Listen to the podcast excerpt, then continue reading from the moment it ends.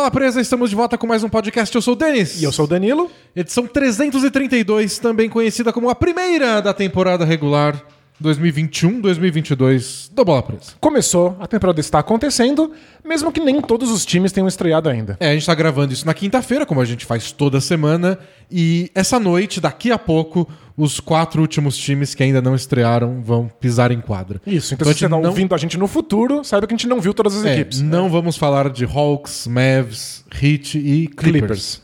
que estreiam daqui a pouco. É, a gente vai falar de vários outros times também, né? Porque não dá pra falar de todo mundo. Foram muitos jogos nesses primeiros dois dias. Também não vamos tirar conclusões porque foi um jogo só. Mas vimos partidas legais, atuações legais. Começamos a desenvolver respostas para as dúvidas que a gente tinha para cada time. Então é é isso que a gente tem para discutir. Até agora a gente sempre falou de asterisco da pandemia, mas antigamente a gente sempre falava que as primeiras semanas da temporada tinham asterisco. Porque você não, não pode levar nada disso como definitivo. É, a, gente, sempre repetia que era: eu não posso, a cada afirmação que eu fizer no podcast, colocar imediatamente. Ah, mas é só a primeira semana, né? Não dá pra saber ainda. É, então vocês só entendem que tudo que a gente falar vem seguido de. Ah, mas é só a primeira semana, vamos ficar de olho pra ver se, se continua acontecendo ou não. E a gente fez isso por muitos anos. Mas eu achei nesses dois dias que foi um pouco diferente. Porque talvez a gente tenha desacostumado com equipes que tiveram um training camp completo. Isso é. Eu achei que as equipes estavam muito melhor preparadas, que o basquete foi de, de nível bem mais alto, que os jogadores estavam em melhor forma física do que nos últimos anos.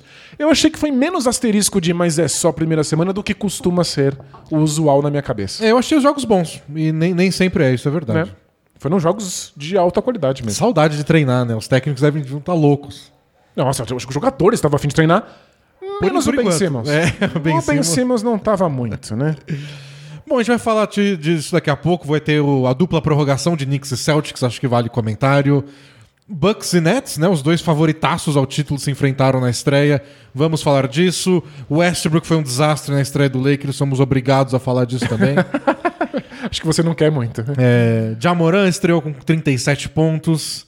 O Wolves estreou bem, Danilo Wolves vai pros playoffs. Não não dá pra saber, porque o Rockets, pelo jeito, é saco de pancada. Uma brincadeira, mas antes disso, carinha do Jabá. Por favor, com carinho. De um jeito. Assim, pen- pensa de um jeito que a pessoa vai ouvir e pensar. Precisa assinar a bola presa. Só, só isso. Bom, a gente tem um blog, bolapresa.com.br, e tem muito conteúdo se você assinar o Bola Presa.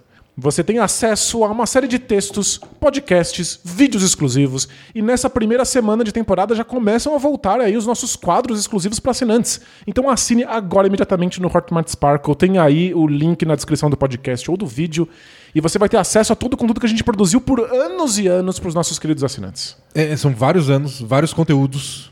é, dezenas de podcasts de todos os tipos, todos os assuntos. E os podcasts especiais feitos com carinho, pensando em quem ia chegar no futuro. Exato, são Então o tema não que se é- pretendem atemporais. É, né? é- o tema não é a semana passada, então é, é muita coisa pra você é, receber aí. E, e tem mais, Danilo. Hum. A gente é um blog, e se você entrar nesse blog agora, tem dois, dois textos novos. E são Não textos abertos, inclusive. É texto pra todo mundo, não é nem de assinante. Pra provar de uma vez por todas que a gente é um blog. Exato. A gente postou. Aliás, o Denis fez um trabalho primoroso comentando todos os novatos. Se fosse primoroso, teria saído uma semana depois do draft. Mas.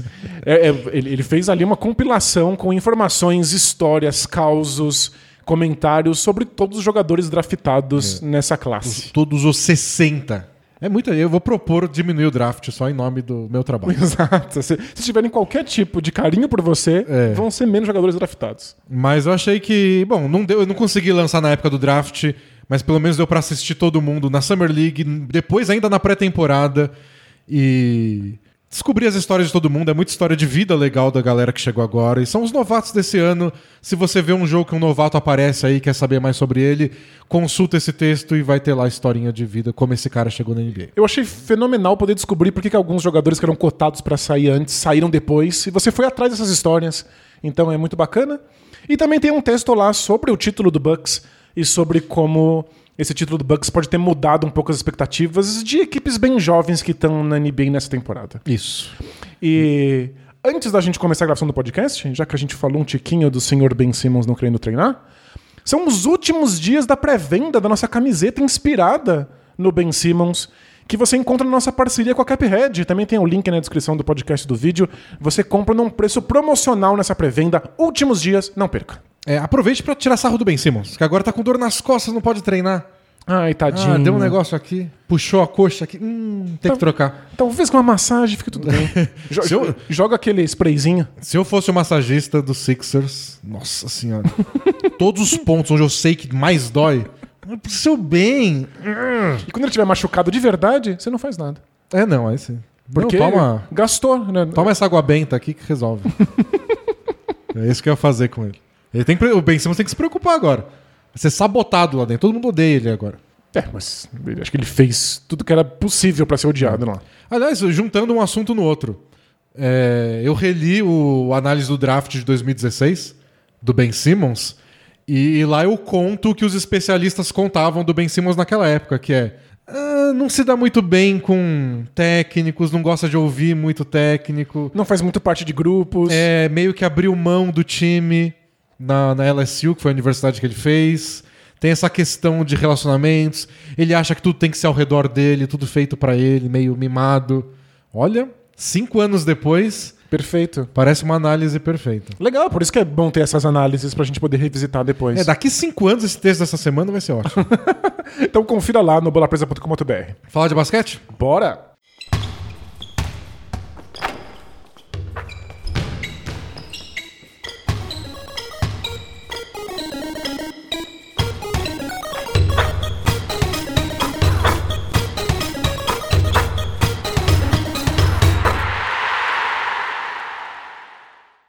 Vamos começar, Danilo. Sugiro. é, tenho duas sugestões, você pode escolher.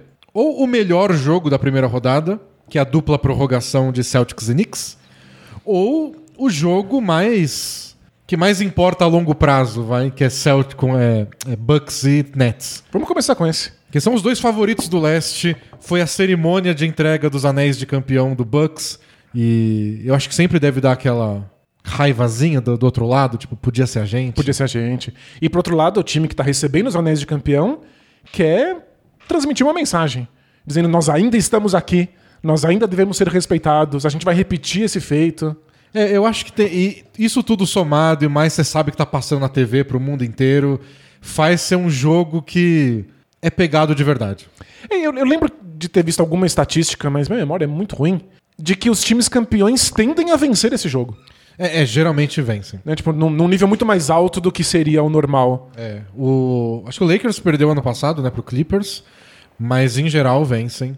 Eu lembro um que é bem marcante é o do Dallas, né, quando o Dallas ganhou em 2011. Em 2000, na temporada seguinte, a 2011-12, foi contra o Heat o primeiro jogo, a cerimônia da entrega. E era um Dallas que perdeu muita gente do time campeão, porque eles não renovaram com a galera.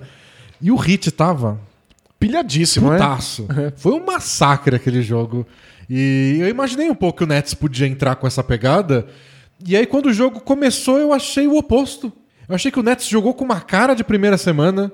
Que foi, não sei, se se eu fosse torcedor do Nets, eu ia ficar bem frustrado. Sem dúvida. Do tipo, eu sei que não vale nada esse jogo, que o importante é fazer teste, que o importante são os playoffs, o importante é todo mundo chegar saudável. Mas lá, passa um recado aí, sabe? É exato. E cadê o simbolismo? É, Você tem outra coisa melhor pra fazer nessa terça-feira em Milwaukee?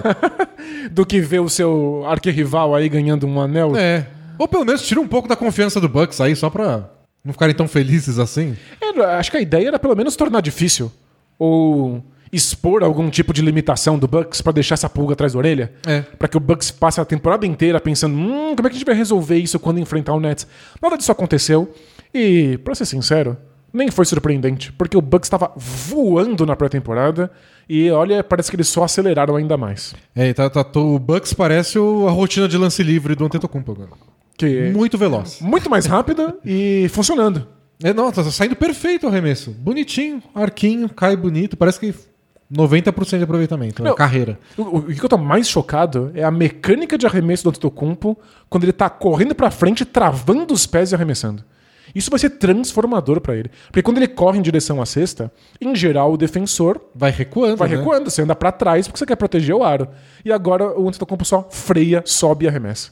E ele nem precisa ser o Chris Paul nesse arremesso, né? Ele precisa ser bom. E É. já é um estrago assim. Precisa ser médio, né? É, não precisa ser fora de série. Não precisa ser um dos melhores da NBA nesse tipo de arremesso. É só causar uma preocupação extra na defesa, conseguir punir esse tipo de marcação, que, nossa senhora, não tem muito o que fazer. E causou preocupação suficiente na defesa do Nets pro Antetokounmpo ter mais espaço ainda pra passar a bola. E a gente viu um Bucks girando a bola como se eles tivessem feito isso a vida inteira. E como a gente comentou no pré-podcast aqui no YouTube, acertando os arremessos de três, né? Que na, na temporada regular acontece. E Grayson Allen acertou bola de três, Pat Connaughton. Aí, qu- quando tudo isso acontece junto, o Bucks é um time bem difícil de parar. Não à toa o Bucks abriu que, uns 20 pontos de diferença logo no começo do jogo. E aí o Nets começou a jogar melhor, cortou a diferença várias vezes, mas aí no segundo tempo o Bucks abriu de novo e o fim do jogo foi, foi bem tranquilo. É, no, no quarto período foi só um atropelamento. Mas é, eu tô bem chocado de quão bom esse Bucks é, de quão empolgados eles estão, como eles estão só melhorando. E é muito difícil, eu sei que tem um asterisco do foi só o primeiro jogo, não imaginar que o Bucks é o grande favorito. É, se, se o Kyrie Irving não volta É. e o Nets perde muito do poder de fogo, foi, foi curioso ver até. Porque a gente comentou no preview do quanto o Nets ainda é favorito mesmo sem o Kyrie Irving, o quanto eles podem ser arrasadores mesmo sem o Kyrie Irving.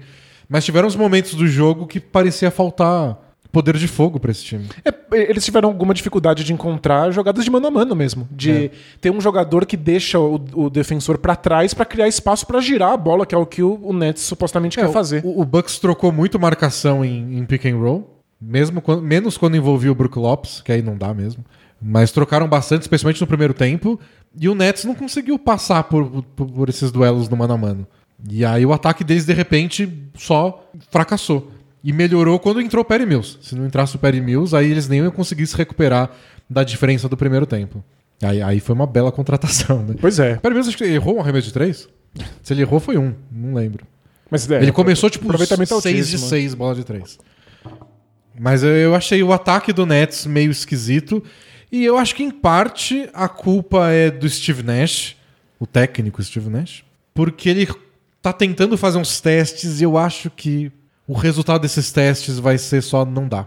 Hoje ele deu uma entrevista falando: a gente confia no Bruce Brown, a gente sabe o que ele pode oferecer, a gente precisa disso, mas ele vai ter que ter paciência, porque a gente tem testes a fazer. O Bruce Brown não entrou contra o Bucks, ou entrou no garbage time no final, e ele usou o Lamarcus Aldridge de pivô, o Blake Griffin, o James Johnson, o Paul Millsap, e nada deu certo. Não, não funcionou. E Que- eles tomaram uma surra dos rebotes. Que, aliás, de novo, o asterisco de é muito cedo, mas a gente tá cantando essa bola já faz um tempo. De que quando todo mundo achou que o Nets ia ficar muito apelão porque recebeu o Lamarcus Aldridge, Não é mais esse jogo. a gente lembrou, o Lamarcus Aldridge tá numa uma decadência física, existe um motivo pro Spurs não estar mais interessado, é muito difícil imaginar ele voltando pra próxima temporada, aí ele se aposentou, voltou pra próxima temporada e não parece que consegue ficar em quadra. É, não, o primeiro jogo dele foi péssimo. É, é, é questão de tempo até o, o Aldridge não estar mais na NBA. Ele, ele não tá no momento que ele acrescenta alguma coisa pra esse Nets.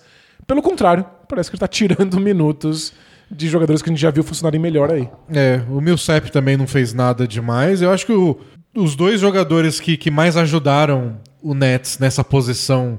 O Bruce Brown não é um pivô de fato, Tradicional, né? mas ele faz tanta coisa de pivô que ano passado a gente estava discutindo sobre criar um novo nome pra posição do Bruce Brown, né?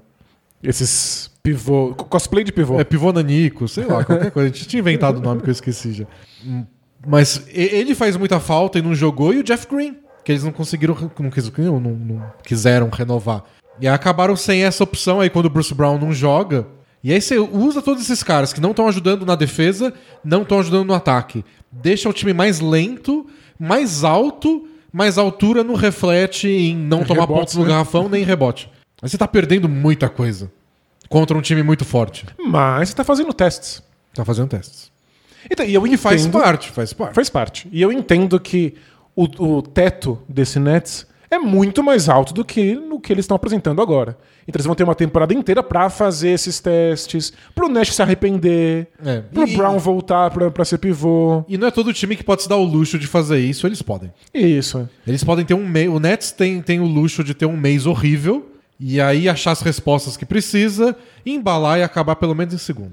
E eles vão fazer testes, jogar muito mal e vencer alguns jogos só porque Duran e Harden existem É, e respiram. esse jogo eles estavam 20 pontos atrás, recuperaram. Se não. Foi mais difícil, mas eles voltaram pro jogo. Dava pra ganhar em algum momento. Então, é, ele- eles vão dar um jeito. Mas eles certamente devem melhorar ao longo da temporada. O meu medo é que o Bucks também tá melhorando. O Bucks não, não tá estagnado num topo. Eles não alcançaram o limite deles. Eles ainda estão se tornando melhores. Então, só me parece nessa altura que o Nets largou atrás. É, isso é verdade. Eu acho que o Nets está bem tranquilo em relação a- ao resto da NBA. Pelo elenco que eles têm. Enquanto eles estiverem saudáveis, tem, tem uma chance. Mas se você se preocupar com o Bucks, aí você tem que ficar mais esperto. né? É, porque o Nets vai ficar melhor. O Bucks também. E aí A gente vai ter que resolver alguns desses problemas. né? Exato. Eles parecem bem atrás do que o Bucks está apresentando nesse momento. E a gente já começou a ver um dos efeitos da ausência do Kyrie Irving, né? De novo, a gente afirmou aqui que dá pra ganhar sem ele. Mas quando você perde uma arma dessa, você parece um time mais normal. E a gente viu o Bucks, por exemplo, colocar o Drew Holiday pra marcar o, o Kevin Durant. E o Chris Middleton tava lá marcando outro jogador e tinha cobertura. E depois troca, e depois o Chris Middleton começou a marcar o Durant. Não tinha preocupação de, meu Deus, quem vai marcar o Kyrie Irving no mano a mano? Porque ele não tá lá. É, e marcar o Kyrie Irving costuma ser um trabalho integral. Você não pode marcar o Kyrie Irving e poder fazer cobertura em algum outro jogador e fazer dobra quando o Durant estiver mais perto da cesta. Não tem essa preocupação. E aí ficou bem evidente quão versáteis são os defensores do Bucks. Como eles têm muitos jogadores em muitas posições que podem fazer esse trabalho. E aí o que a gente mais viu foi o Antetokounmpo na cobertura, que já cansou de falar que é o melhor É o papel melhor dele. Tocumpo disparado, né? Porque não tem que marcar ninguém, não só tem dois jogadores aí de, de- que você precisa dos seus melhores defensores. Bota o Middleton em um, o Drew Holiday no outro e aí depois tem as trocas, uns bloqueios, claro, mas o Bucks se virou muito bem. Muito. É, talvez o Antetokounmpo seja o melhor defensor na cobertura da NBA hoje em dia. Então, se você quer ter chance contra o Bucks, você não pode deixar que o Antetokounmpo tenha essa, essa função. Você precisa ter um jogador que faça com que o Antetokounmpo tenha que marcá-lo individualmente. Isso é legal, porque o Antetokounmpo passou vários minutos como pivô quando o Brook Lopes saiu, porque o Bobby Portis não estava disponível para o jogo, acho que tá machucado, né? E ele é tão bom nisso. Eu acho que é bom pro Bucks, se o Bucks quiser fazer os testes também, deixa mais tempo do do, O Antetokounmpo de pivô. Antetokounmpo de pivô, funciona muito bem. E no ataque não muda nada pra eles. Não, imagina. É indiferente. O Brook Lopes fica na zona morta, bota o Grayson Allen na zona morta, sei lá. Pois é. Funciona. Mas o Bucks tá muito bem, tá com a confiança lá em cima, que é uma coisa que a gente já esperava também. O que a gente não esperava era o Antetokounmpo virou o Ray Allen, mas Mas é, né? pelo jeito tá acontecendo. E acho que ah, você resumiu bem. O Nets largou atrás. É uma corrida longa e quando começa os playoffs meio que zera tudo. Tem o mando de quadra, mas zera. Então tem muito tempo pro Nets se arrumar.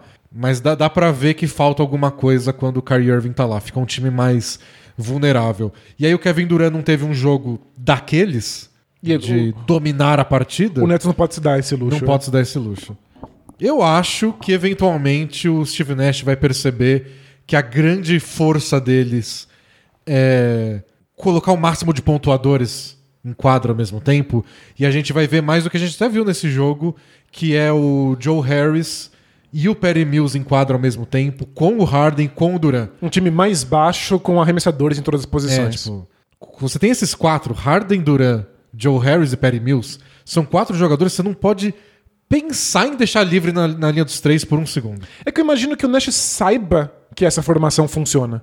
O que ele não sabe é se as outras formações possíveis funcionam. Não dá pro Nets ser um time monotemático. É, eu acho que a questão é essa, é o Nets fazendo experimentos, que vale lembrar, foi uma coisa que o Bucks fez temporada passada. Exato. E foi importante demais para que eles fossem É. minimamente mais maleáveis nos E playoffs. nos playoffs eles tinham pelo menos um pouco mais de repertório na hora de testar coisas novas. E quase não deu. E, bom, são dois times que jogam pensando nos playoffs. Eles têm garantia que vão se classificar. É bem provável que sejam primeiro e segundo no leste. Então eu entendo o lado do Nash dos testes. Mas é que deu- tão errado que foi meio broxante. É, não foi a primeira imagem que esse time É. gostaria de passar. E, e talvez o Nash de- tenha até pensado: é, não só eu quero fazer teste, como eu quero fazer teste contra os bons times. Porque testar contra o Pistons vai dar tudo certo. Não sei, ele, não disse isso, eu tô deduzindo que possa ser uma coisa. Então talvez eles não estejam ligando mesmo. Tudo bem perder do Bucks, tudo bem tomar um sacode. Eu quero saber o que dá certo contra o Bucks. Então, testar com o Pistons, você acha que não, não passa informação nenhuma, então a gente não pode falar nada sobre o Bulls. Porque o Bulls teve aí, de novo, uma fortíssima defesa. A mesma defesa que eles tinham mostrado na pré-temporada. Por eles terem mostrado na pré-temporada, Mas também foi contra um monte de time ruim. foi. Né? Foi contra o Cavs. Mas é, é, você vira um alerta. Tipo, aconteceu várias vezes contra vários times, não foram grandes times, mas liga o alerta. Porque aí quando for contra um time forte, você vai prestar atenção nisso. Vamos lá, procurando aqui no calendário quando o Bulls É. enfrenta o Bucks. pra gente finalmente ter alguma informação. Mas é, eu acho que é a função dessas primeiras semanas de NBA, né? Direcionar seu olhar. Perfeito, é. Levanta uma série de perguntas, mesmo que a gente não possa respondê-las. É, a defesa do Bulls é de verdade? Esses ajustes do Nets vão levar a alguma coisa? Tipo, o Lakers perder todos os jogos da pré-temporada levantou uma questão sobre, tipo, esse time tá pronto? Tá- não tá dando certo com o Westbrook, não foi nenhum jogo de verdade, etc. Mas levantou a questão pra gente prestar atenção na partida. Então, Claro. eu acho que essas primeiras semanas são isso. E a gente vai prestar atenção agora no arremesso do Tetocumpo. Vai prestar atenção no Tetocumpo de pivô. Vai prestar atenção nos testes do Nash. Quem começa de pivô, que duplas ele usa. Então tá, tá- tá direcionando o nosso olhar. E vamos ficar de olho aí em, com a próxima aposentadoria do Lamarcus Aldridge. É. Não, eu só espero. Eu fiquei feliz que o Aldridge voltou. Porque ele se aposentou de um jeito muito triste ano passado.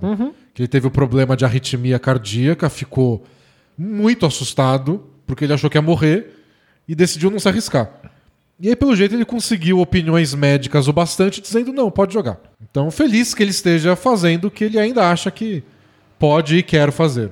E aí ele se aposenta quando ele achar que é pra se aposentar, e não porque ele acha que vai morrer em quadra. É claro, né? Mas que não tá dando certo. que não, não parece estar tão distante essa aposentadoria, não. Não, não parece. Bom, algo mais a falar desse jogo? Acho que a gente falou bastante. E eu achei que foi um bom jogo pra mostrar a NBA aí, como vitrine da NBA, para quem resolveu dar uma chance pra liga nessa temporada. É tipo, E- ver o, o Bucks jogar foi.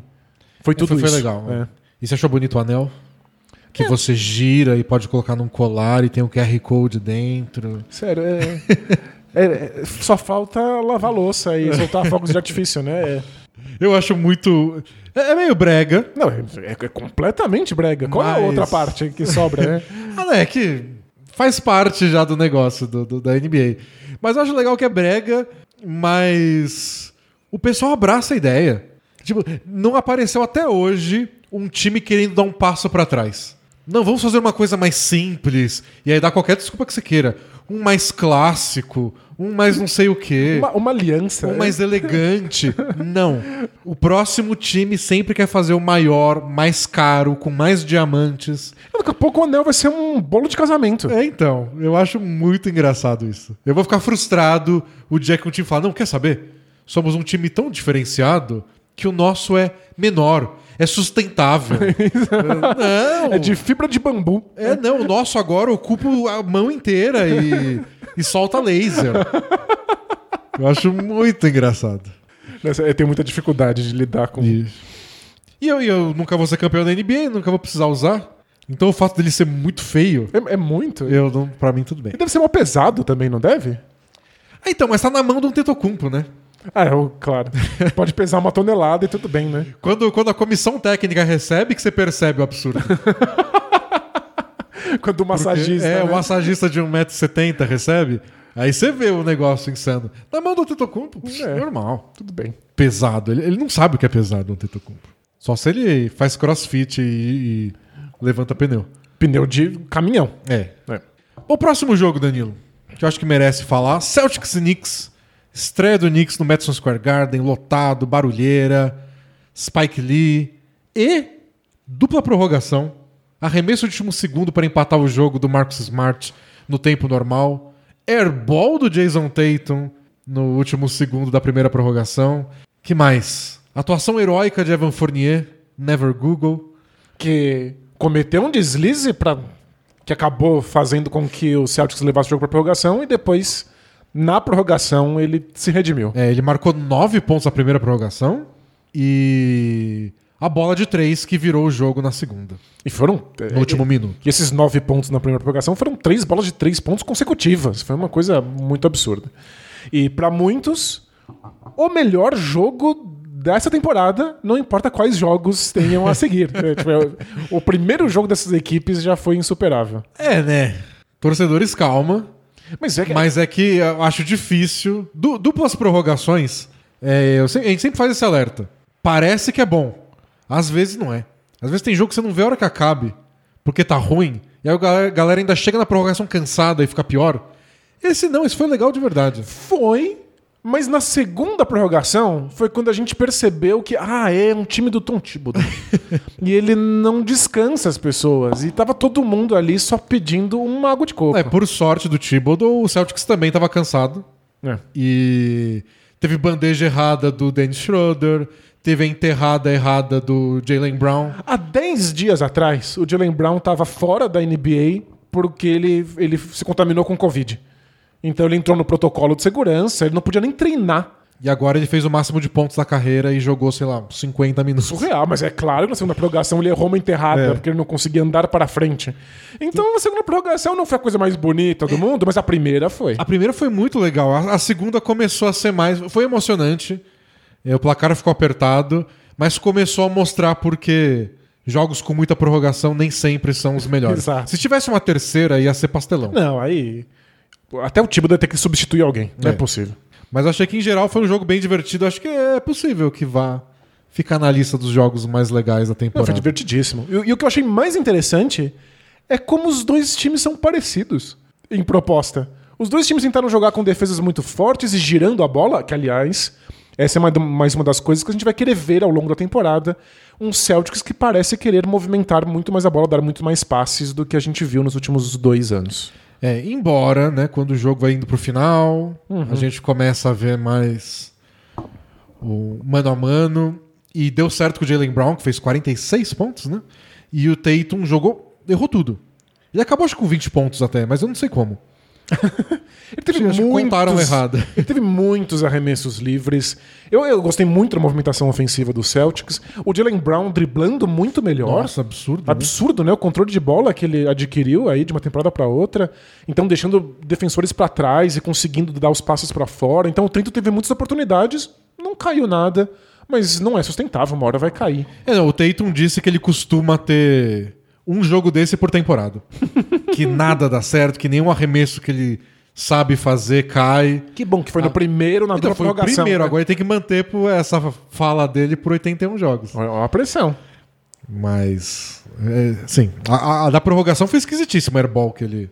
Porque eu achei que o Knicks vacilou, sim, de um jeito colossal. Primeiro no, no tempo normal, que estavam vencendo o quê? Por os quatro pontos, faltando seis segundos, e conseguiram tomar o empate. Eles derreteram, né? Tomaram duas bolas de três, não fizeram falta em nenhuma das oportunidades que tiveram. Deixaram o Marcos Smart livre. Sei lá o que o Kemba Walker fez naquela posse de bola. E o Fournier tentou uma dobra de marcação quando o Tatum deu uma escorregada. É. E aí ele deixou o Marcus Smart livre pra acertar a bola de três.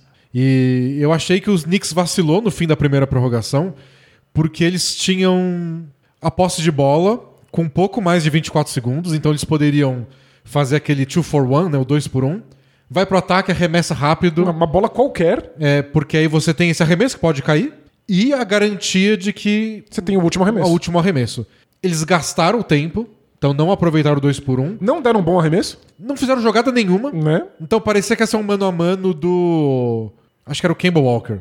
E ele foi lá, bateu bola, mas não atacou, não fez nada. Ele passou pro Fournier. Aí Fournier bateu bola, não fez nada. Tocou pro Julius Randle. E o Julius Randle bateu bola e arremessou de três, sem nem tentar atacar a defesa. Tipo, três jogadores tiveram a chance de chamar uma jogada, chamar um bloqueio, atacar a cesta, só bateram bola. O arremesso foi ridículo e deu tempo pro Tatum pegar e tentar a última bola. Então o Knicks podia ter tido um final desastroso lá. Mas não, o, Jalen, o Tatum conseguiu ir pra onde queria Era um mano a mano contra o RJ Barrett. Ele passou pelo RJ Barrett e aí foi para um arremesso de meia distância bem fazível e não deu nem ar. É, foi bem atípico pra ele. Mas, apesar desses deslizes e de ter sido um jogo com muitos turnovers, é claro que os times não estão aí no auge do seu Ah, não, ritmo. é. Eu achei que foi bem jogado. As movimentações ofensivas foram impressionantes. E foi um Celtics, particularmente, muito diferente do que eu imaginei que eu fosse ver. Então, a gente começa a ver agora o novo técnico, o quanto eles são diferentes do, do, do, do Celtics do Brad Stevens agora com o Emil Doca. Pois é, na, na pré-temporada eu já tinha visto uma entrevista do Tatum dizendo que os tempos do Celtics estar na parte de baixo da tabela de times que passam a bola está acabado. E achei estranho, porque eles já tiveram uma fase em que eles queriam passar muito a bola com o Brad Stevens. E não rolou. E não rolou. Eles foram abandonando isso progressivamente. Mas agora esse primeiro jogo mostra que eles pelo menos vão tentar. É porque não parecia que o Brad Stevens queria isso, né? Aconteceu. Aconteceu. Então, não sei se a vontade de um novo técnico ia fazer diferença. Mas pelo jeito, né? Pelo Uma voz jeito. nova. Alguma coisa mudou. Eu achei que foi um Celtic surpreendente. Acho que é um Celtic que tem bastante potencial de crescimento se mantiver esse modo de jogar. É. Eles têm que encontrar algumas soluções, né? Como usar banco, rotação, com quem o Schroeder funciona melhor. O quanto dá pra jogar Schroeder, Marcus Smart, Tatum e Brown, que eles fizeram algumas vezes. Lembrando que a gente não viu o Horford, que assim como o Jalen Brown pegou Covid, então também tá fora por protocolo de segurança. E aí quem foi titular no lugar dele foi o Grant Williams, né? E tentou marcar o Julius Randle, pareceu um momento que era uma boa ideia. Aí o Julius Randle começou a esquentar e não pareceu mais uma boa ideia. Mas é o Celtics tentando arranjar suas soluções, seus quintetos, quem marca cada tipo de jogador. O Randle, por exemplo, no fim da partida parecia que não tinha. O Celtics não tinha um jogador certo pra defender ele. Ele conseguiu aquela bandeja no fim da segunda prorrogação em cima do Robert Williams, que parece lento demais pra lidar com o Randle no perímetro. Mas não sei, é, é achar ao longo da temporada. E pro Knicks, é excelente notícia que o Julius Randle parece recuperado Dos playoffs. dos playoffs dele. Muita confiança, porque acho que essa foi a principal questão na pós-temporada pro Julius Randle. E, é, confiou nos arremessos de fora, bateu pra dentro, é, finalizou com malabarismo perto da cesta. Foi o Julius Randle que brilhou na temporada regular É. passada, né? E por pelo menos um jogo, Danilo, por pelo menos uma noite, o Evan Fournier valeu tudo que eles pagaram naquele contrato gigantesco que eles deram no off-season. Impressionante. Ele cometeu alguns deslizes defensivos, mas foi extremamente esforçado na defesa. E no ataque, nossa, que desafogo que ele é pra esse Nossa, time. era tudo que eles precisavam na série contra o Hawks nos playoffs. É alguém que pode só ir lá e fazer uma cesta. alguém- Punir se ficar livre na linha dos três. Você pode passar a bola pro lado e ser ele e ele vai arremessar de três. né? Um parceiro pra jogar com o Julius Randle. Porque até nisso, o desafogo ofensivo que eles tinham na última temporada era o Derrick Rose. Que ainda tá lá, fez bandeja decisiva na segunda prorrogação também. Mas não é um arremessador, nunca foi. É, não é um arremessador e o jogo dele, especialmente hoje em dia, é muito de mano a mano. Não à toa ele vem do banco. Ele não tem fôlego pra ficar correndo sem a bola. Então você não vê pick and roll dele com o Julius Randle, que aí devolve a bola e faz um handoff, e aí o Derrick Rose, sei lá, envolve mais alguém, manda a ponte aérea. Não, o Derrick Rose é ele, o adversário, mano a mano, e bora lá. O Fournier fez jogadas junto com o Randle. Fez o Celtics ter que tomar decisões defensivas pra ver quem marca quem, quem faz isso. E achei que isso foi legal. Achei que isso foi um, um- um fator novo no ataque do Knicks que a gente não via muito temporada passada. É, Eu fiquei muito surpreso, que a gente viu ao longo da temporada anterior o Julius Randle poder bater em direção à cesta e passar pra fora. Uma coisa que ele não era capaz de fazer e que ele foi desenvolvendo ao longo das partidas. E agora ele passa pra fora pra alguém que é um bom arremessador, por exemplo, o Fournier. E o Fournier usou várias dessas oportunidades pra bater pra dentro de novo e passar outra vez pra fora. É, se fosse o Red Bull, ele só pegava e arremessava. Exato. Então agora o Knicks tem tanto, tanto potencial ofensivo, tantos jogadores que podem converter uma cesta de fora, que dá pra manter a rotação, dá pra manter a bola girando até É. encontrar um arremesso ideal. Ou, ou seja, a frase o Knicks e arremesso ideal A gente não ouviu no ano passado. é definitivamente é uma novidade. Tem que ver, né, o, o que foi real disso e o que foi lei do ex, né? Porque primeiro jogo da temporada, o Celtics enfrenta Kemba Walker e Fournier. É muita lei do ex pra É carregar, né? É difícil. Não, é- não é qualquer time que supera a lei do ex. Então vamos ver o quanto o Fournier. Aí outra coisa que o Knicks fez bastante, bastante assim, fez algumas vezes que a gente não via muito ano passado, é aquele pick and roll espanhol que se chama né, na, na NBA, que é a jogada é, arroz com feijão do Phoenix Suns, que eles fizeram os playoffs inteiros, que o Hawks fez algumas vezes contra o próprio Knicks. E a gente viu algumas oportunidades, até na, na última sexta do. Acho que foi na do Derrick Rose, eles fizeram esse lance, o Celtics deu alguma quebrada defensiva e ele conseguiu a, a infiltração. Então é o Knicks criando repertório ofensivo. É uma coisa que eles não tinham. Ah. Eu imagino que eles não tiveram nem tempo de É. pensar nisso, né? Porque o, o Thibodeau chegou querendo consertar a defesa do Knicks. Eles não devem ter treinado muito ataque. E indo além do Julius Randle bater cabeça. Nossa, o que é excelente notícia para o Julius Randle. Coitado. Dá um respiro pra ele. Nossa, não, a temporada passada foi demais. E por fim, achei legal. O Obi Toppin jogou e jogou bem. É o que a gente esperava dele no passado. Até porque ano passado era um novato com mais rodagem, não era esses novatos de 18 anos. E parecia alguém mais pronto pra contribuir na NBA, mas foi bem discreto como novato. E dessa vez não, dessa vez ele jogou, participou, pegou ponte aérea, puxou contra-ataque. É, mas eu, É eu- mais um jogador pro Knicks ter é, um jeito de fazer ponto. é que eu, eu sigo achando que o que ele faz bem é correr pra frente. Ele sabe onde Ah, a bola mas- tá, ele sabe onde os companheiros estão e ele sabe correr. E é super atlético. Então, mas assim você faz 14 pontos num jogo desse. Isso. É que nem todos os jogos vão ser um jogo desse. Mas é bom que o Knicks tenha Assim, essa ele carta é na manga. né? reserva, ele é novo. Tipo, ele, ele é reserva do Julius Randle, ele não vai jogar muitos minutos de qualquer jeito. Mas é que na série contra o Hawks do ano passado, que foi quando tudo deu errado, de uma hora pra outra parecia que o Knicks não tinha quem puxar do banco. É. Tipo, ninguém consegue me oferecer nada. Excelente Tipo, notícia gente- eles terem um banco. A gente né? tá cinco minutos sem fazer uma cesta, eu não consigo botar ninguém, ninguém vai me ajudar. E ontem não. E o Kemba Walker nem jogou bem de verdade. É, definitivamente não. Então, ainda tem mais gente pra aparecer aí. Mas o Kemba Walker criou muito espaço. E eu acho que isso é também uma novidade pro Knicks. Porque as defesas têm medo das bolas de fora, né? Então, legal isso. E a defesa do Knicks talvez não seja top 1, top 2, igual foi em vários quesitos da temporada passada. Mas deve ser top 5. Mas se continuar sendo boa e o ataque melhorar, É. acho... E foi uma vitória legal, assim, pelo lado simbólico, porque tem um fator parecido com o do Bucks e Nets, né? Eles estão brigando pela mesma coisa. Então, Bucks e Nets são, são hoje os favoritos pra ganhar a conferência, pra ser primeiro e segundo. Celtics e Knicks estão naquele grupo que do terceiro colocado até o oitavo, que tem um monte de time que pode acabar em qualquer uma das posições. Eles estão no mesmo bolo, né? É, então, se o Knicks quer brigar com o Celtics pra ficar lá em cima, fugir de torneio colher de chá, é esses duelos que eles têm que ganhar. Então foi, foi legal pro Knicks começar assim, porque é, a gente comentou no preview deles, né? Parece um time melhor, que atacou os problemas, mas parece que os outros times melhoraram ainda mais. E aí parece que eles vão ficar meio estagnados É. ou até, infelizmente, andar um pouco pra trás. Então, simbolicamente, foi um bom começo. E outra coisa, ver o Madison Square Garden lotado foi É, legal. emocionante. Os playoffs também, já né? foi divertido assistir, agora uma temporada inteira assim. Foi uma das coisas mais frustrantes do ano passado, né? A torcida do Knicks espera por duas décadas que o time volte a ser aí relevante. não pode ir lá ver, E não é. pode assistir. Eu sei, do ano, o Carmelo teve um ano bom. Quer dizer, o Carmelo teve vários anos bons. O Carmelo teve um ano de time bom ao redor dele. É, Coitado. Mas é que ano passado ainda foi inesperado. É, era pra ter sido muito legal com torcida e não foi. Acho que vai ser agora. Bom, próximo jogo que a gente tem pra falar é o Warriors e Lakers, que foi na, na- o, o jogo do primeiro dia depois de Nets e Bucks.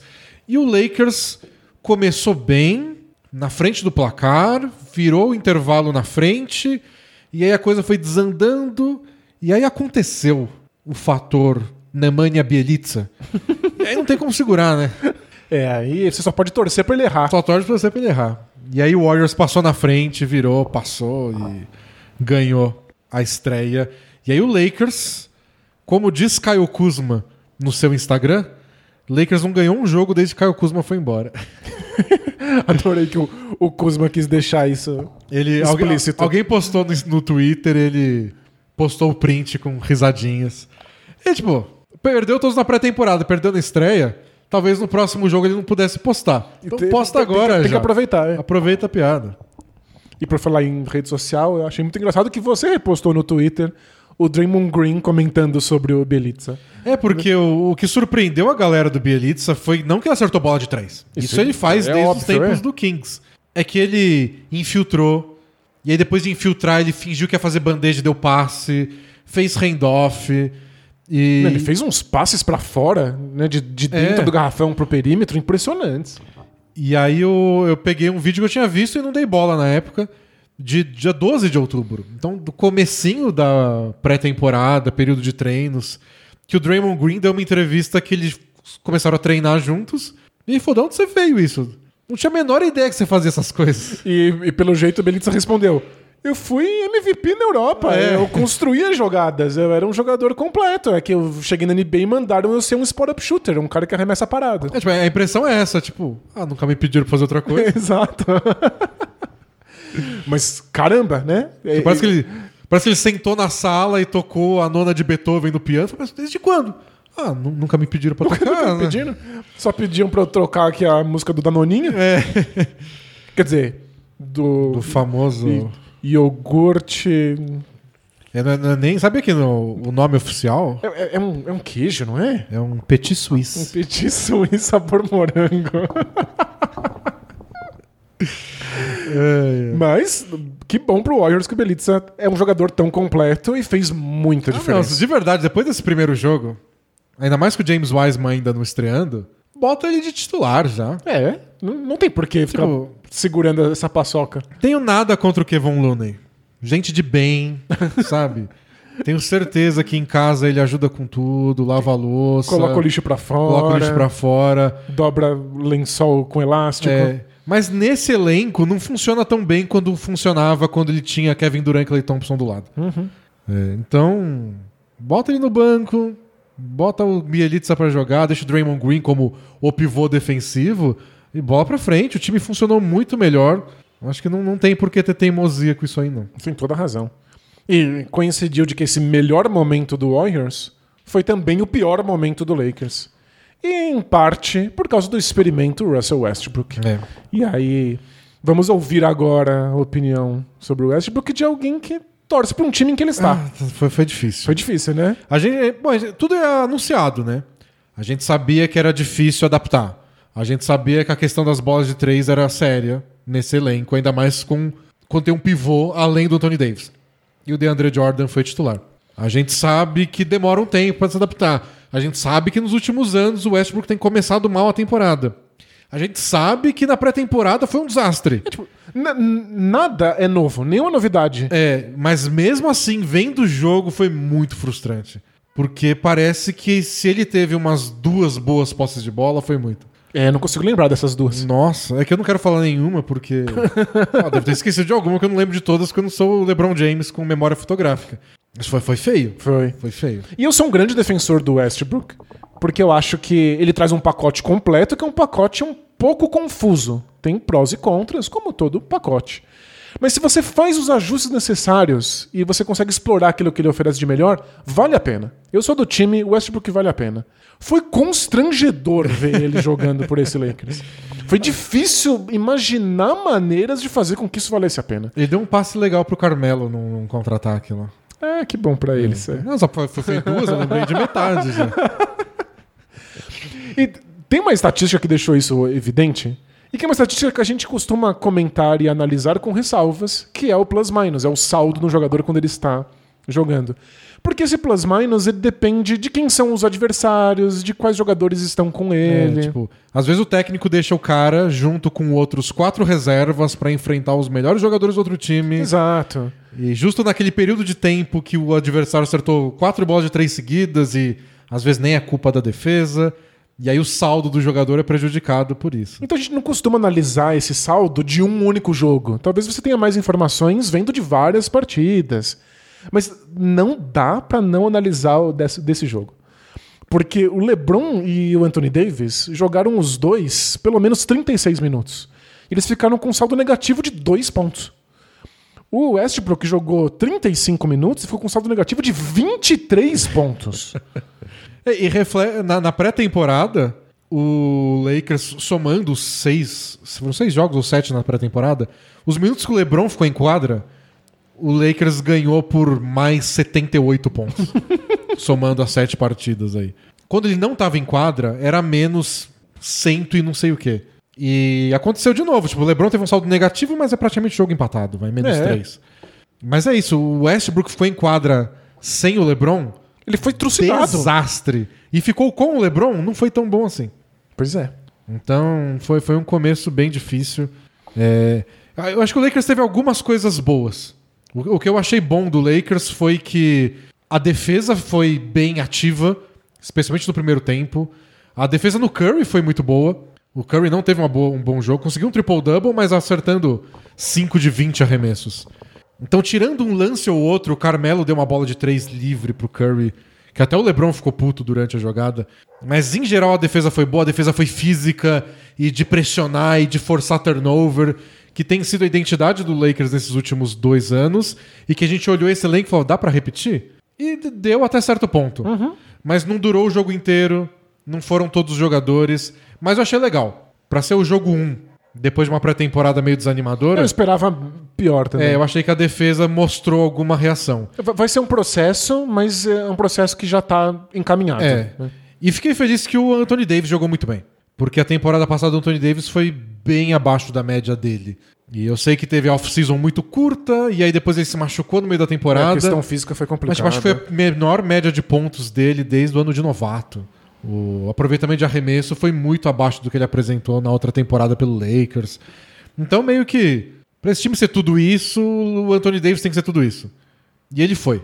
Só que é meio desanimador que você vê que o LeBron fez mais de 30 pontos. O Anthony Davis fez mais de 30 pontos. E o Lakers perdeu pra um jogo que o Curry acertou 5 de 20 arremessos. Pois é, pro, o Curry falando que foi um, um jogo terrível, e ele quase fez um triple-double. E o Warriors não pareceu um time tão bom assim. Eles tiveram bons momentos. Mas não foi uma partida espetacular do Warriors. Então, acho que se eu não me engano, desde que o Anthony Davis chegou, ele e o LeBron fizeram mais de 30 pontos, os dois, na mesma partida, 27 vezes. O Lakers ganhou 24 delas. Uau, é muito raro que eles percam. Raríssimo. Tinha acontecido duas vezes e já aconteceu no primeiro jogo dessa temporada. Então, não sei. É, de novo, não é conclusão, é só pra ficar de olho. Porque aí é perigoso. Se LeBron joga bem e o Anthony Davis jogam bem, juntos, os dois estão acertando até arremesso de longe, e o Lakers não consegue ganhar nem assim. Foi um jogo muito bom no, no perímetro pro, pro LeBron James, né? É, então, a gente não sabe se vai ser todo dia. É. E, sério.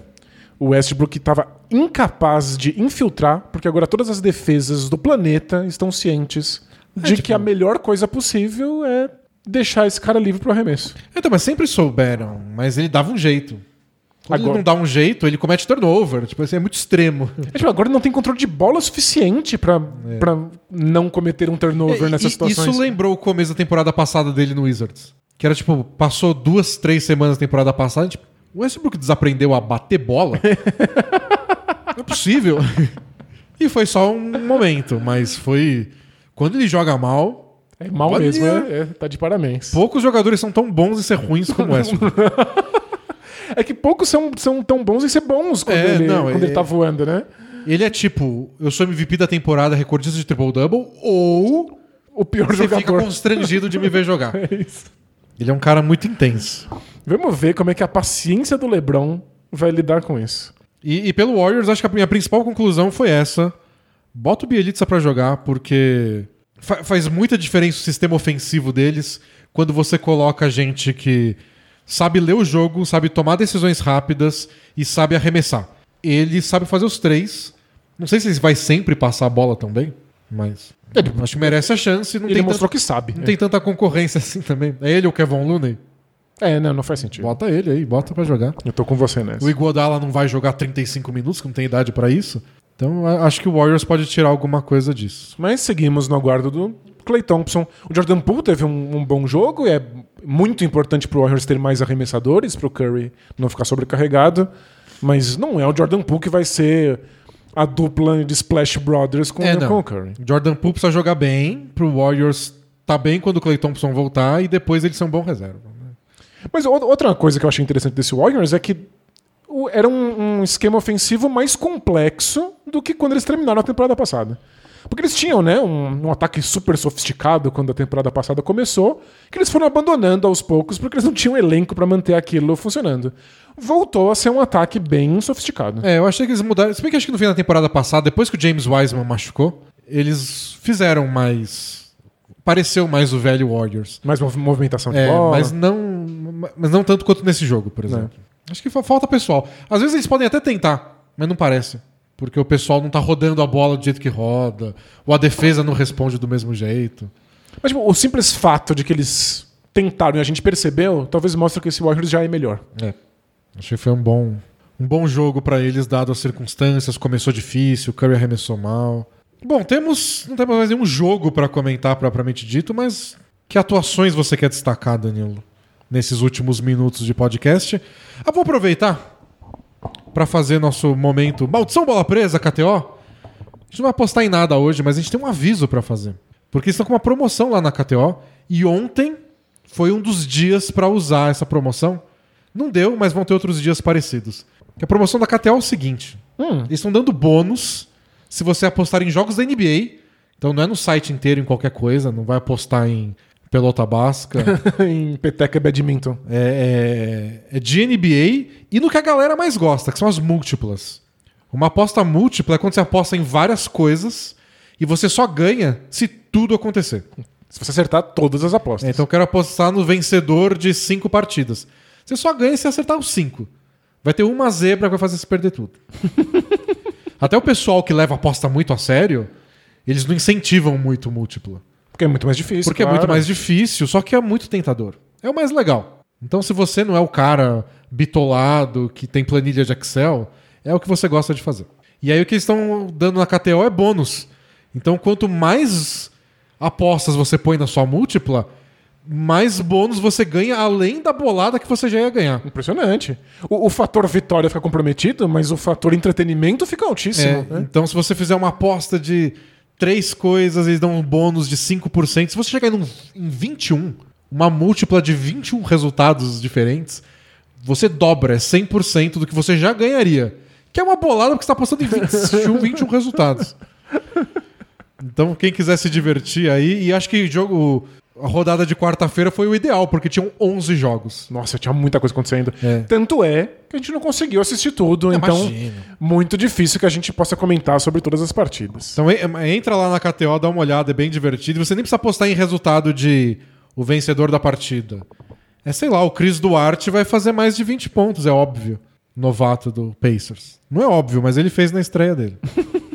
então d- dei uma olhada lá, tem aposta bem legal. E semana que vem a gente começa a fazer umas aqui. Boa. Qual que é seu destaque aí, Danilo? Da... Ah, eu vou, vou pegar sua deixa aí. O que, que você achou do Chris Duarte? Eu fiquei impressionado. né? Bom, mas aquela história. Se, se o seu novato tem 24 anos de idade, ele tem a idade do Devin Booker, que tá na sétima temporada dele na NBA, Sério, quantos anos o Devin Booker tinha quando entrou? 18. Ah, minha matemática é muito ruim, pelo jeito. Não, tipo, é um desses novatos que fez um ano de faculdade só e nasceu numa época do ano que deu tudo certo. hum, E ele entrou muito cedo na escola e fez a faculdade cedo. Mas desses moleques de 18, 19 anos que entram rápido no draft. e aí tem novato entrando na NBA agora com a idade dele. É, geralmente os novatos que fazem os 4 anos de faculdade entram com 22. Mas o Chris Duarte tem uma história louca que a gente conta no post lá. Que ele fez junior college até. E ele entrou com 20. E aí ele saiu com 24. E aí muita gente olhava meio torto pra ele, do tipo, "Mas um novato de 24? É porque ele já é quem ele tem que ser, sabe? Pois não vai é. se desenvolver. É que quem faz junior college, em geral, você faz dois anos de junior college, e aí você já entra na, na faculdade. Não no primeiro ano, você já entra no terceiro. Ele fez todos os quatro anos nessa faculdade pra conseguir um diploma. E, e aí tá com essa idade toda aí. Mas a ideia era o Pacers queria um jogador pronto. Pegou, Pronto, ele pareceu. É. pronto pareceu. Arremessou bem, que é uma coisa que o Pacers precisava, ainda mais com o TJ Warren machucado. E ele jogou bem, o Sabonis jogou bem. Eles estavam vencendo o Hornets fora de casa por o quê? 22 pontos de diferença. E tomaram uma senhora virada. Impressionante. Comandada pelo senhor Ball. Bom, que me lembra Ré do Turcuglu, né? Eu tenho que botar a próxima vinheta do, do Both Things Play Hard. Tem que resgatar essa entrevista do, do Turcuglu. Que fazem várias perguntas pra ele e responde. Uh, bola. É que acho que per- perguntaram pra ele, tipo, qual foi a diferença? Por que, que você jogou muito melhor? Aí ele falou, tipo, me passou a bola. Não, mas é por isso que você fez mais ponto? É, bola. Bola, é a É resposta. muito boa essa entrevista. Não, mas a gente viu um jogo espetacular do Lamelo Ball. E sério, foram muitos e muitos anos no mundo de sofrimento, morte, pandemia global, crise epistemológica, fake news, desmoralização da política. A gente sofreu muito. A gente merece o Lamelo Ball. A gente merece esse Hornets dando sucesso. Sério, né? não, o Lamelo Ball é a nossa esperança de ser feliz um dia. Eu, eu acho que o pessoal fica triste porque o Lavar Ball deve estar feliz também. É, mas faz parte, faz parte. Mas sério, eu, eu- eu tinha um, um receio com o Lamelo Ball, que é qual é o próximo passo? O que, que ele pode realmente fazer melhor do que ele fez na primeira temporada? E pelo jeito a resposta é arremessar como Stephen Curry.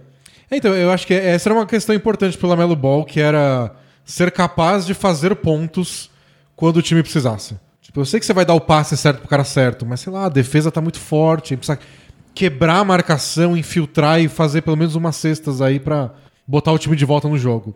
Ele estreou com 31 pontos. E sete bolas de três. Sete bolas de três pontos. E com aquela mecânica que é típica da família Ball. Todos eles têm uma mecânica medonha de arremesso, né? É, não sei de onde eles aprenderam. Eu acho, eu acho que o pai deles proibia eles de assistir outras pessoas jogando basquete. Porque se você viu qualquer pessoa arremessar, você não arremessa como os Ball arremessam. Não, né? É, não faz nenhum sentido.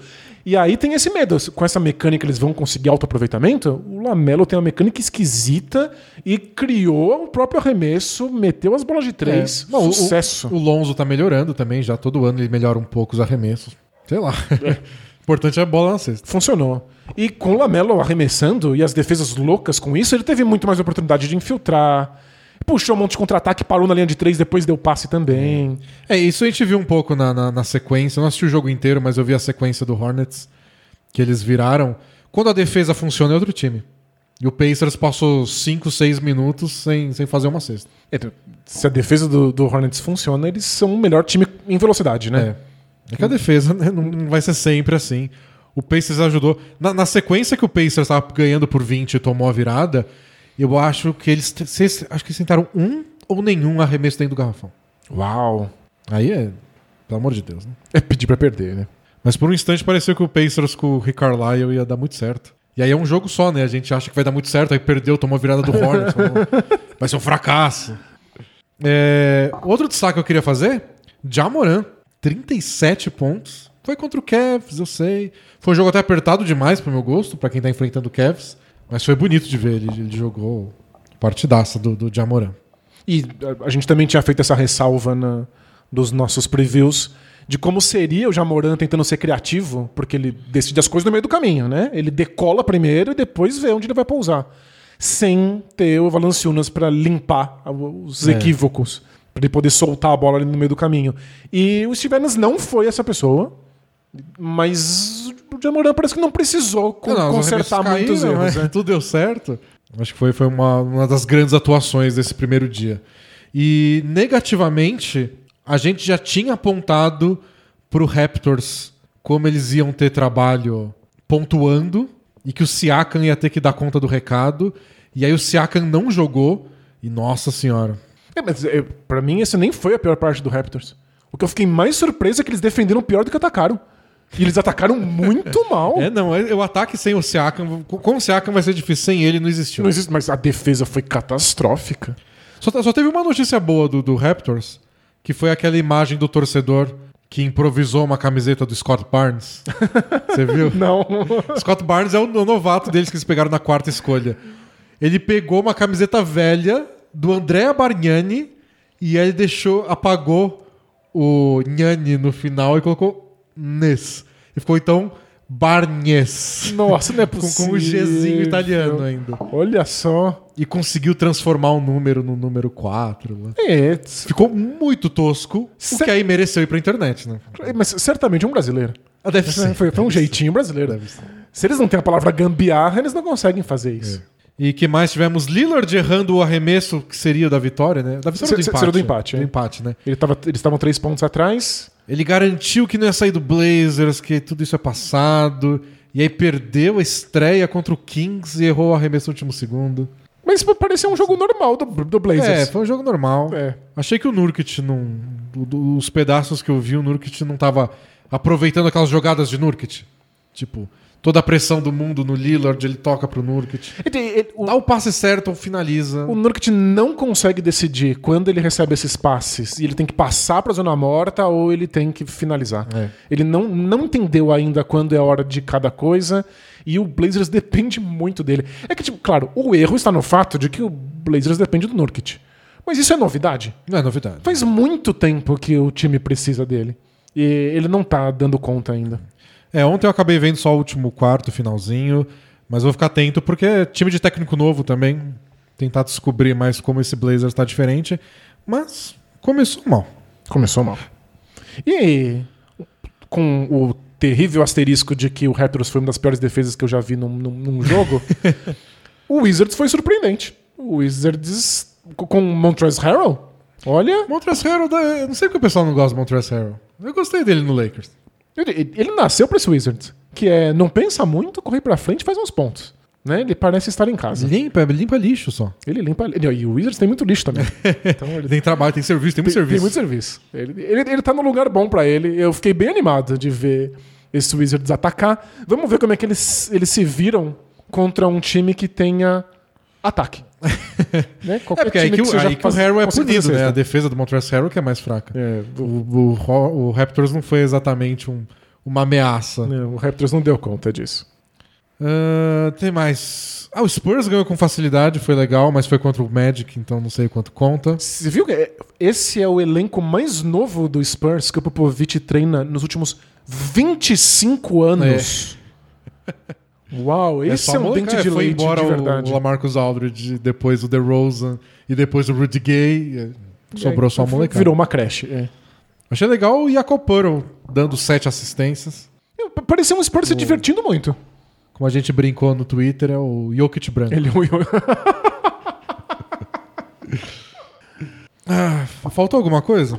É, faltou falar que o meu Rockets tomou uma, uma surra do Wolves. Você viu a jogada do Anthony Edwards?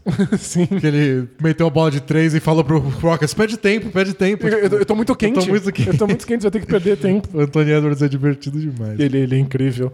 E o, o Rockets pareceu disfuncional. É, mas. É. É um, é um time adolescente. É, a gente esperava É, que fosse é disfuncional. Eu, eu, ainda, eu ainda acho que eles vão se ajustar ao longo da temporada e vai ser um time divertido de ver. Mas agora é disfuncional ao ponto de que não é divertido.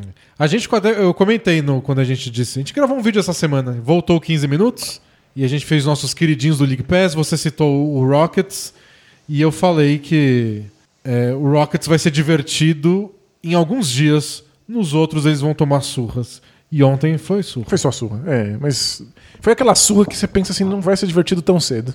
É, mas. Mas vamos lá. Ah, vê vê as cestas do Jalen Green. Tipo, ele fez o quê? 12 pontos? É, acho que ele fez três cestas. Foram maravilhosas.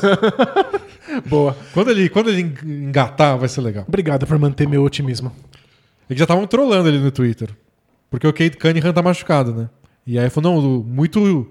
Um cavalheiro, o Jalen Green, que vai estrear só quando o Kate Cunningham estrear.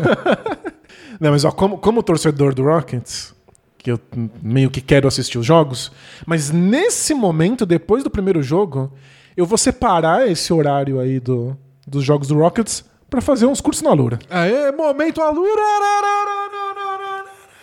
Era só o que faltava. Era só falar nesse podcast. Tem as perguntas depois. É, porque vai que eu quero aí mudar minha carreira, vai que eu quero mudar de ares porque não quero mais encarar o Rockets sendo tão ruim. Ou você não quer mudar de carreira, mas você tá inspirado por tantos jovens aprendendo coisas novas, aprendendo a ser jogador da NBA. Que hoje eles não são. Pois é, bom, se você quer ser inspirado, você certamente não assiste um jogo do Rockets. Você dá uma olhada lá no nosso link que tem vários depoimentos de pessoas que tiveram as carreiras mudadas por cursos da Lura. É que sabe o que o Rockets é? O Rockets é o primeiro segundo daqueles vídeos da Galura. Que é, ah, eu quero aprender. Eu quero aprender, eu ainda não sei nada. E aí eles vão contar a história de como eles entraram na Lura, fizeram um curso, aprenderam um monte de, de- de habilidades novas. O Rockets tá no primeiro segundo do vídeo. Por isso que é, que é tão difícil, é? Não tem habilidade ainda, não conquistou nada, não aprendeu nada.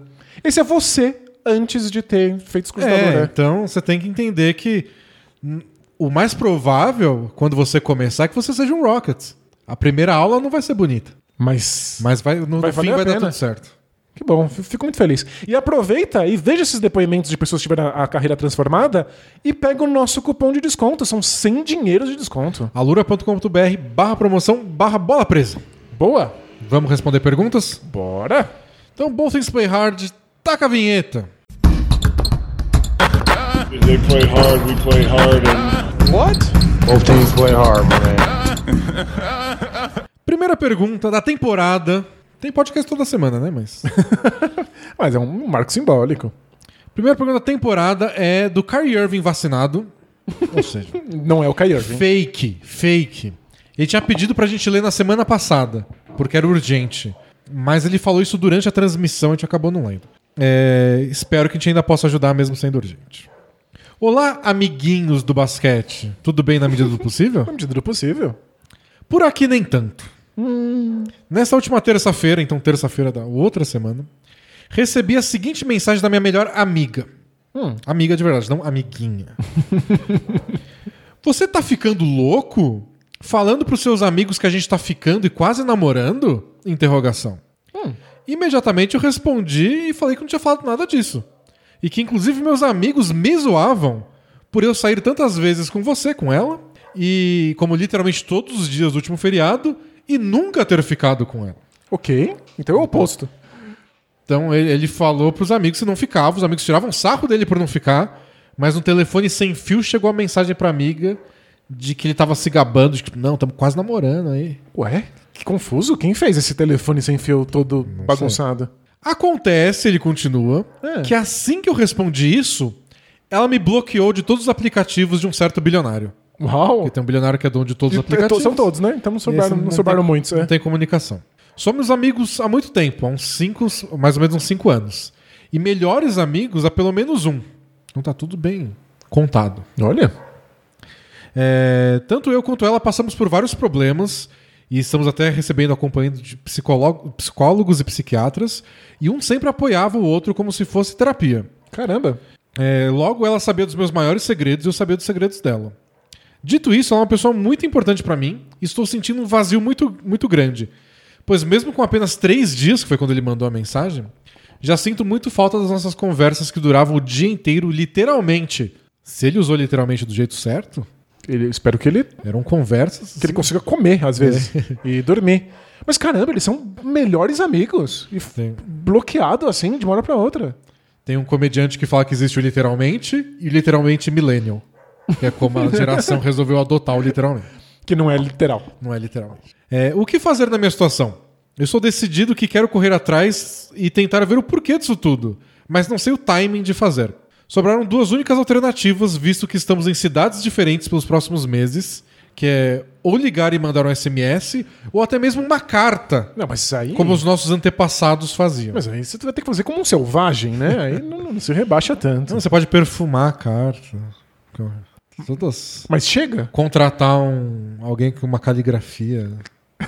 Que você não deve ter, porque você mora em, vive em 2021. Claro, né? A gente não sabe nem escrever à mão. Eu não sei nem se cartas chegam mais.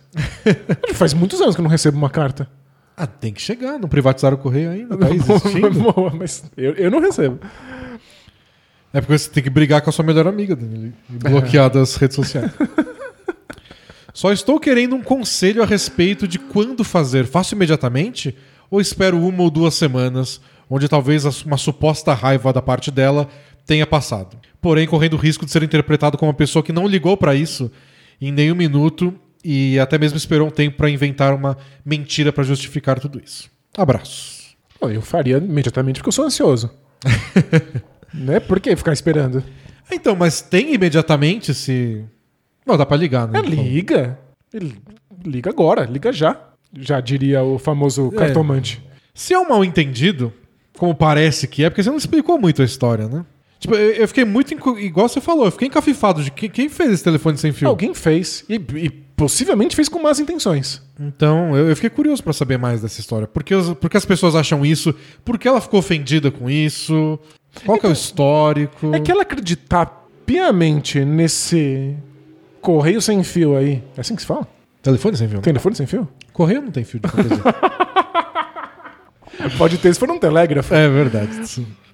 Mas ela acreditar nesse telefone sem fio, não pedir a- o lado dele. O telefone não tem mais fio aos, aos bons anos também.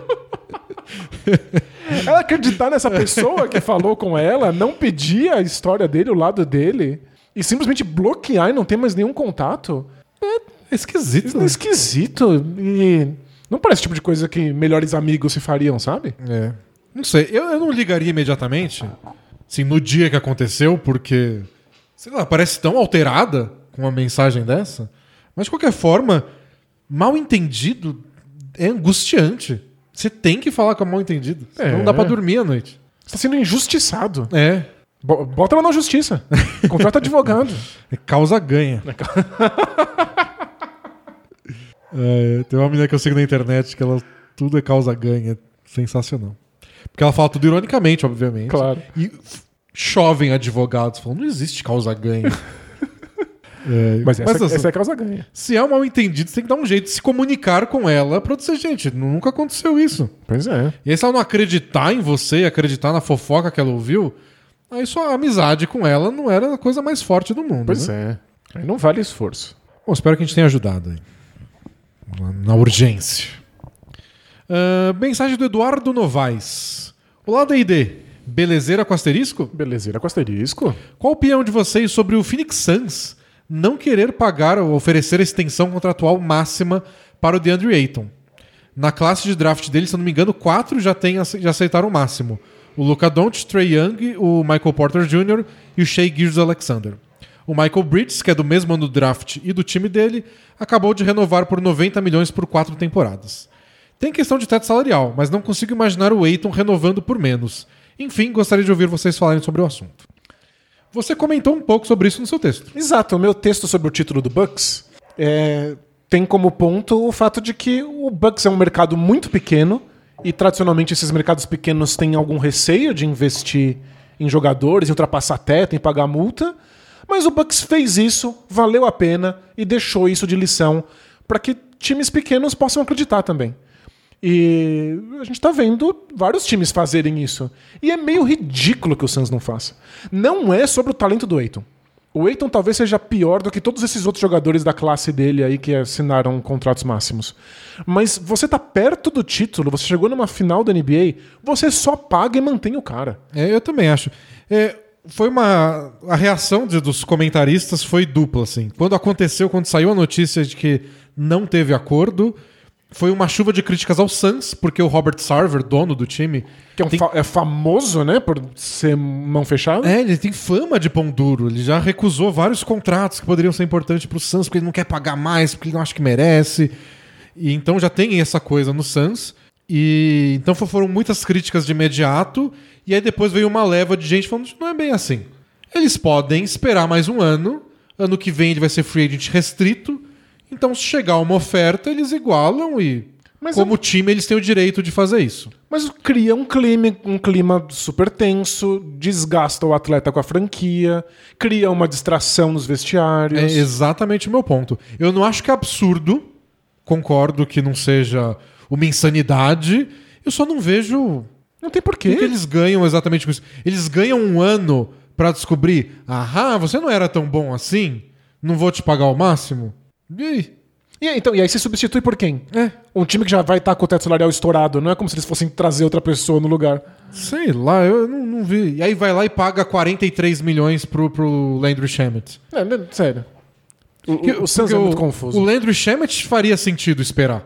Que eu não- não acho que é um contrato ruim pro Shamet, 42 milhões por 4 anos. Mas você não sabe, né? É, é mais ou menos o, o salário médio da NBA. 10 milhões. Ele é um bom arremessador. Porém, ele nunca jogou pelo Suns. É. Você não sabe qual é o impacto dele nessa franquia. Espera o ano que vem, deixa ele virar free agent restrito, vê se você quer mesmo ficar com ele. O Shemet não deveria ter expectativas de que fosse oferecido É. alguma coisa pra ele agora. Até porque se é um salário médio da NBA, se é o parecido com o mid-level, espera essa temporada. Você não gostou do Shemet? Contrata outro cara pelo mid-level. Perfeito. Você tem toda a razão. Então, você fica todo cauteloso e usando todos os artifícios das regras pra ficar fazendo o jogo duro com o Aiton. E aí você abre o cofre pro Shemet. Só pega muito mal. Eu, eu não entendi muito.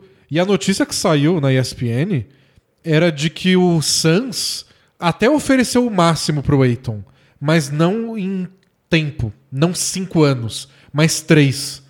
Faz menos sentido ainda. Mas se você tá pagando o dinheiro, é porque você não quer segurar o cara por- pelo máximo tempo Você quer possível. que ele vire free agent e vá embora? Sério.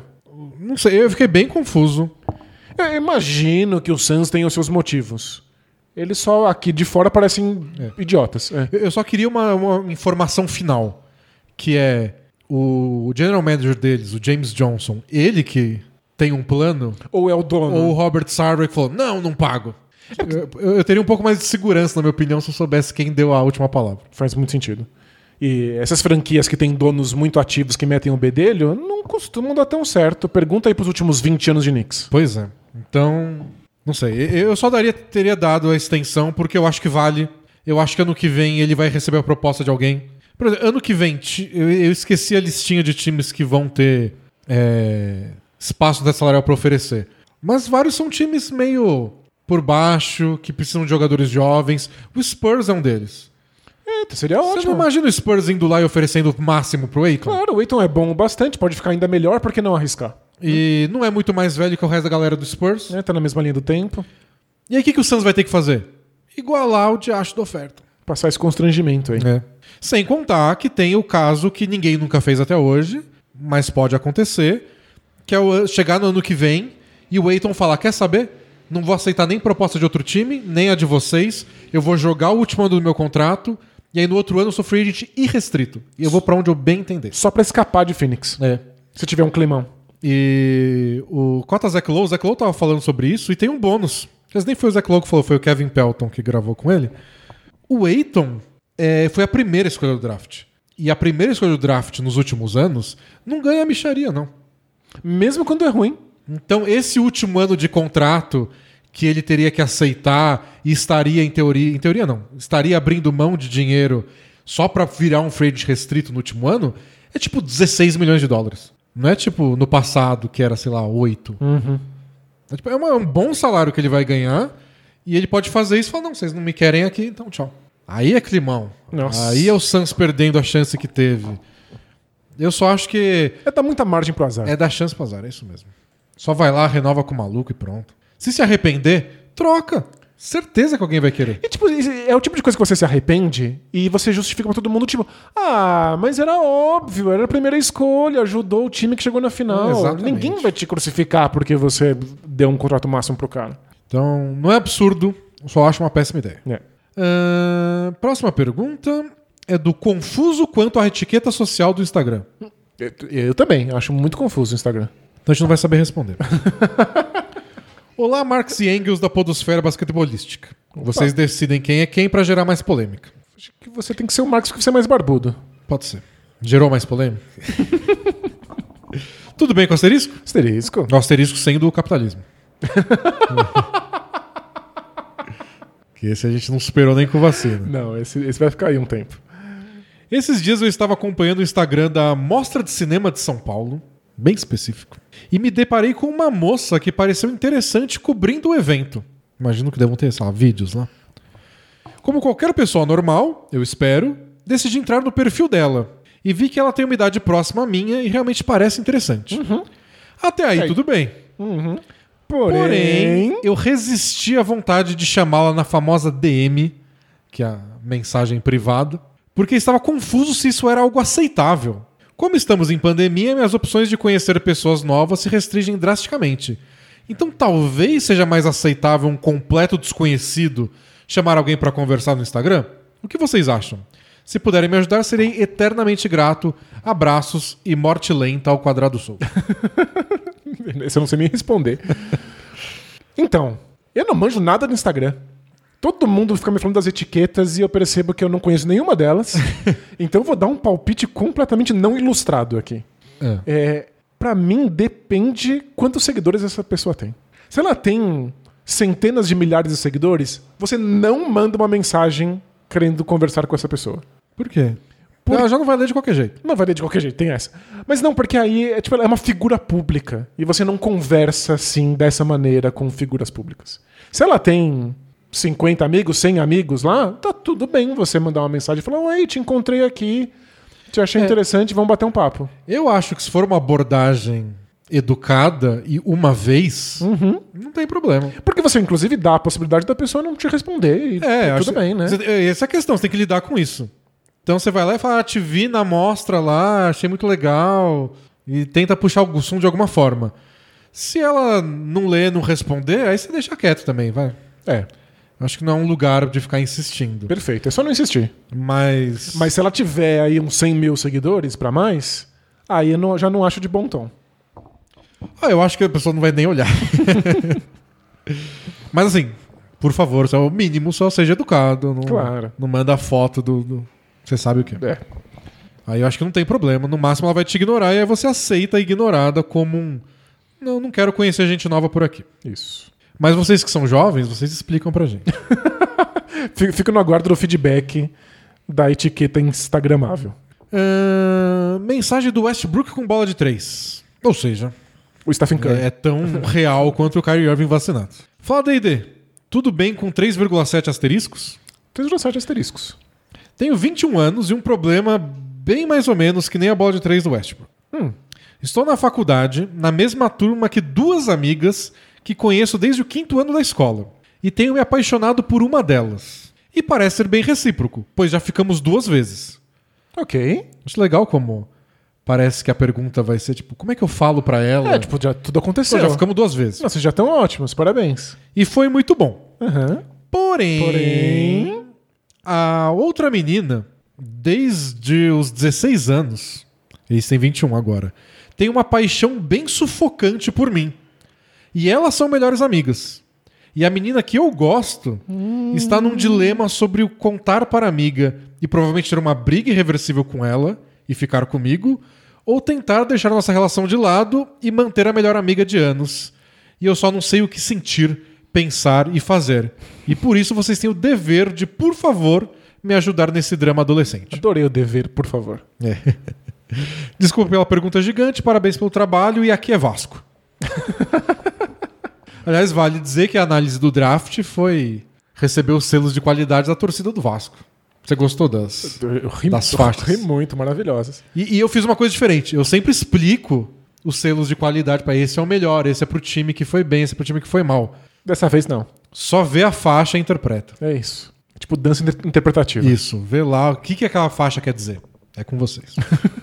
Bom, vamos lá pro dilema do nosso amigo. Primeiro que não deveria ser um problema, né? Não. Assim, Porque, tipo, tá bom, elas são amigas, ele é apaixonado por você, mas você não quer ficar com a pessoa que tá apaixonada por você, você quer ficar com a outra. Então isso já deveria resolver todas as, as situações e os sentimentos. Pra mim é bem óbvio, é bem simples. Tipo, eu nunca vou entender. Vai, vai ser proibido as pessoas ficarem com você porque a outra menina gosta? Tipo, ela cancela todas as suas fodas pro resto da sua vida. Por que não? Mas eu gosto dele. Né? E daí? Faz cinco anos que você gosta dele e não aconteceu nada. Ela, ela devia ter seguido em frente já. Não, primeiro. claro, é óbvio. Se aqui já não seguiu, porque às vezes a gente também superestima isso estando de fora. É. Talvez ela já esteja, já esteja com a bola pra frente. Mas tipo, eu nunca vou entender essas pessoas são muito apaixonadas por alguém que não gosta delas. Eu, eu acho que pode ser pior agora. Que o, depende do jeito que eles contarem, ela vai ficar sabendo do tipo.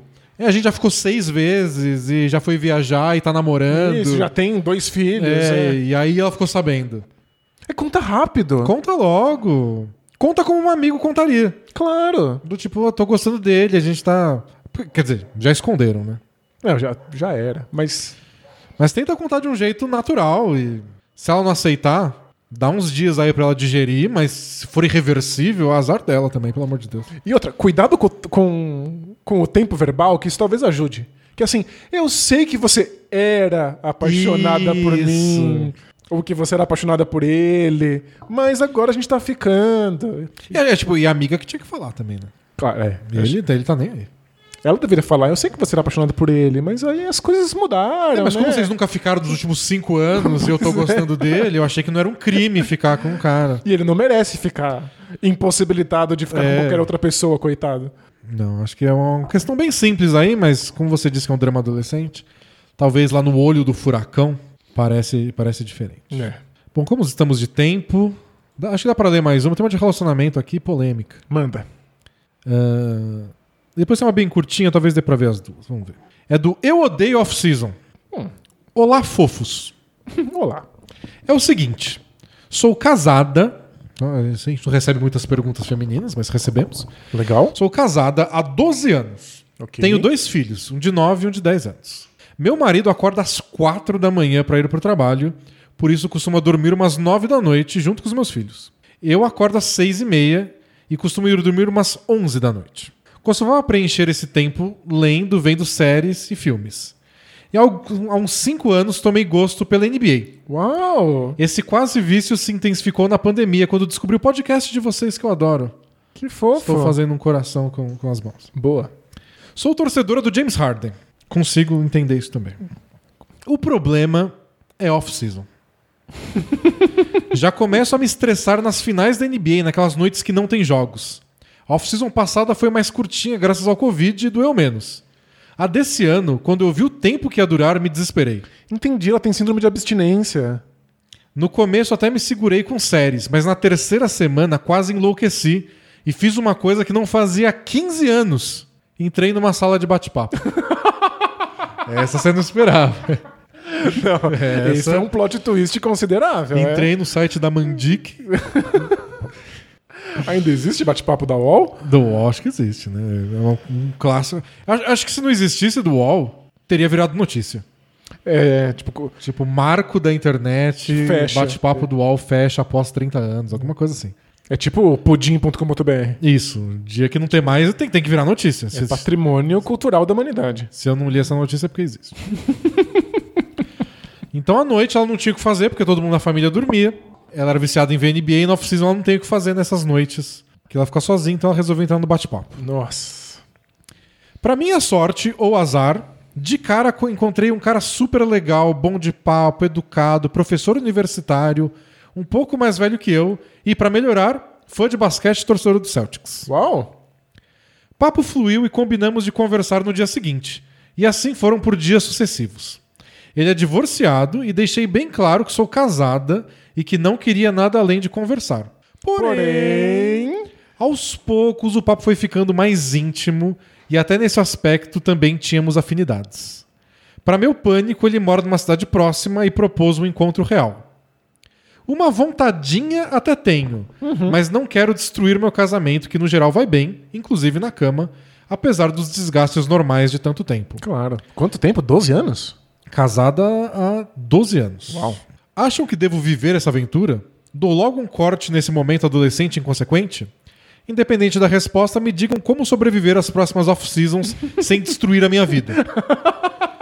Não curto draft nem trocas. Gosto mesmo de assistir os jogos e de ouvir o podcast de vocês, que espero que dure para sempre.